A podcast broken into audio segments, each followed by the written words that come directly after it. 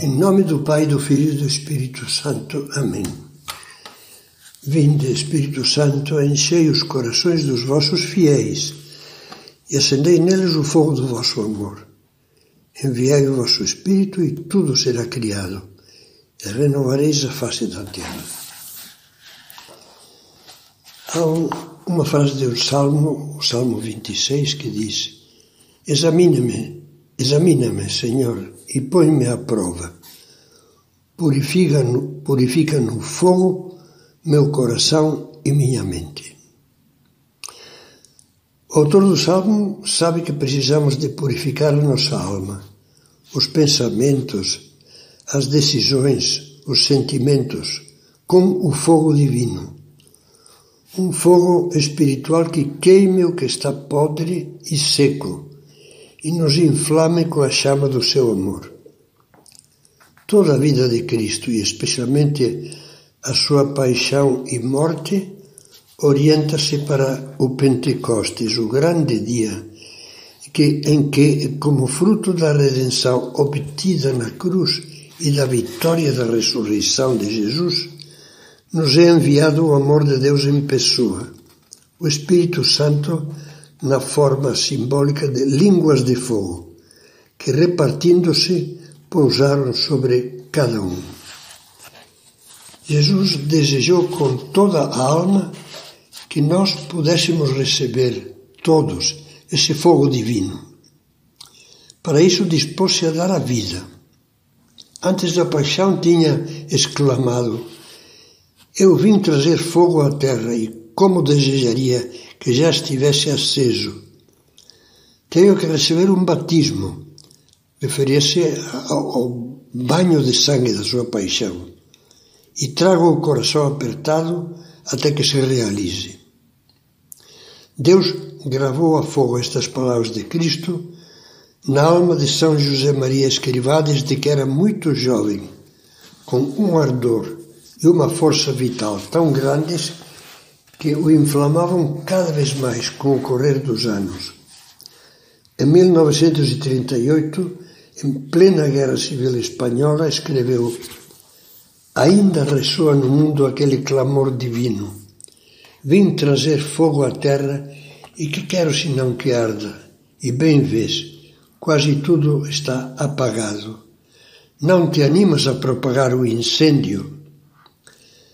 Anteriormente, no retiro espiritual que fez em 1934, escreveu nas suas anotações íntimas este anseio, este grande sonho. Escrevia: Faremos com que o mundo arda nas chamas do fogo que vieste trazer à terra, e a luz da tua verdade, Jesus nosso, iluminará as inteligências num dia sem fim. E antes, em 13 de maio de 1932, havia anotado num caderno íntimo que o fogo do teu Espírito, Senhor, encha a minha alma. Percebia, como todos os santos, que para irradiar o fogo de Cristo no mundo, primeiro precisava tê-lo bem aceso na sua própria vida. Desde comunicar, dizia a outros amor de Deus e zelo pelas almas, para que esses, por sua vez, peguem fogo a muitos mais que estão num terceiro plano, e cada um destes últimos aos seus companheiros de profissão. De quantas calorias espirituais não precisas? E que responsabilidade tão grande se esfrias.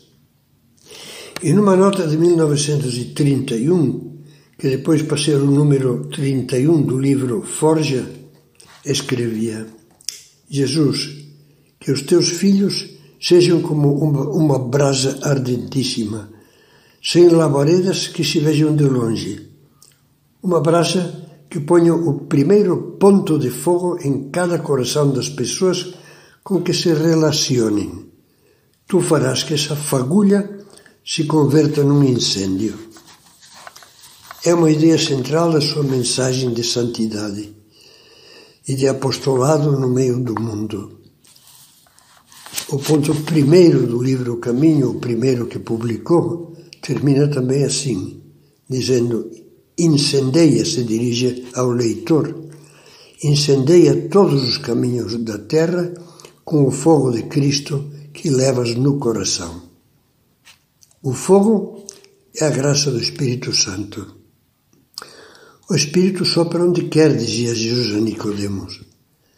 Não podemos esquecer que Jesus, pelo menos duas vezes, comparou o dom da graça do Espírito Santo a um manancial ou a um rio de água viva que joga, jorra até a vida eterna.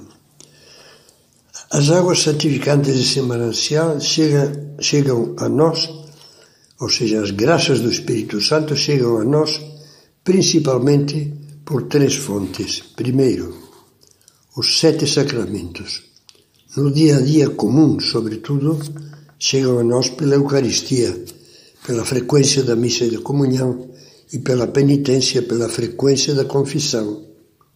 Segundo, pela oração, todas as formas de oração bem feita.